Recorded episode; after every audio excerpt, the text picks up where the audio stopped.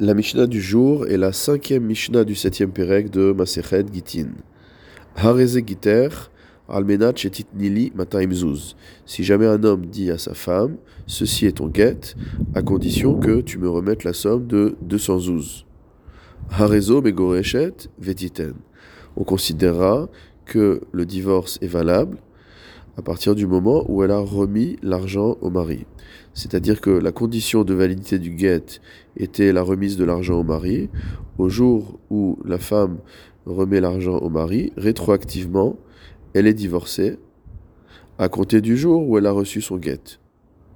Le Barthénora précise que si jamais le guet s'est perdu ou qu'il s'est déchiré avant que la femme ait pu remettre l'argent au mari, il n'y aura pas besoin d'écrire un nouveau guet. Pourquoi? Parce que le jour où elle va remettre l'argent au mari, elle va ne faire que accomplir la condition qui avait été posée, et donc le divorce est valable à partir du moment où le guet a été remis. À ce moment-là, le guet était bien euh, existant, était bien euh, entre ses mains, donc cela ne cause pas de problème. Omer almenat, car quiconque dit à condition, c'est comme s'il disait Me'arshav, c'est comme s'il disait à partir d'aujourd'hui.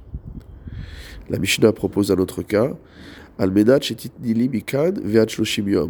S'il dit à condition que tu me donnes cette somme dans les 30 jours. Mot à partir de maintenant, mikan ve'at et jusqu'à 30 jours.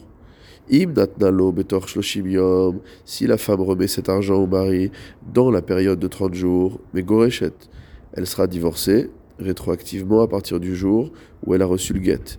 Veim et si elle ne l'a pas fait, c'est-à-dire qu'elle a remis l'argent après ou elle n'a pas remis l'argent, Eda Begorechet, elle n'est pas divorcée. Qu'est-ce que vient nous apprendre la Mishnah ici? Elle vient nous apprendre que on ne considère pas que l'expression dans les 30 jours soit simplement une expression qui avait été euh, prononcée pour euh, inciter la femme à verser l'argent rapidement. C'était une véritable condition. Et donc à partir du moment où elle n'a pas été remplie, le guet n'est pas valable. Amar Rabban Shimon ben Gamliel. Rabban Shimon ben Gamliel a enseigné Maase Bechad Shamar Lishto. Il est arrivé à Tsaidan qu'une personne dise à sa femme. Il lui a dit, il lui a remis un guet et il lui a dit Ceci est ton guet, à condition que tu me donnes mon manteau. Ve'avda Itztelito. Le problème, c'est que son manteau a disparu. On a perdu son manteau. Et donc, il n'y avait pas de moyen, a priori, de pouvoir accomplir la condition qui était énoncée au moment de la remise du guet. Chachamim.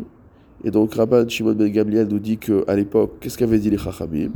Ils avaient dit Titello et que si la femme remettait au mari la valeur financière de son manteau, alors c'était comme si elle avait remis le manteau au mari, et donc qu'elle était euh, divorcée de manière valide. Le Barthénois précise que la Mishnah est chassore mechassa. C'est la, la, Mishnah est défective, il manque une partie. Et donc ici, en fait, ce que disaient les Chachamim, c'est que si jamais un homme dit à sa femme, ceci est ton guet à condition que tu me remettes mon manteau et que le manteau s'est perdu, la femme ne peut pas être divorcée de cette manière-là. On ne peut pas compenser avec de l'argent. Et donc Rabban Shimon ben Gamliel vient et s'oppose à l'avis des Chachamim. D'après les Chachamim, en, vérité, c'était spécifiquement ce manteau qu'il fallait remettre au mari. C'est la condition expresse de la remise du guet.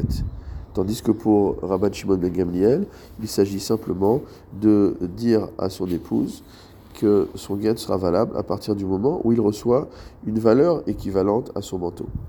Et le Barthénora conclut en nous disant que En halacha qui Rabban Shimon ben Gamliel, la halacha ne va pas comme Rabban Shimon ben Gamliel.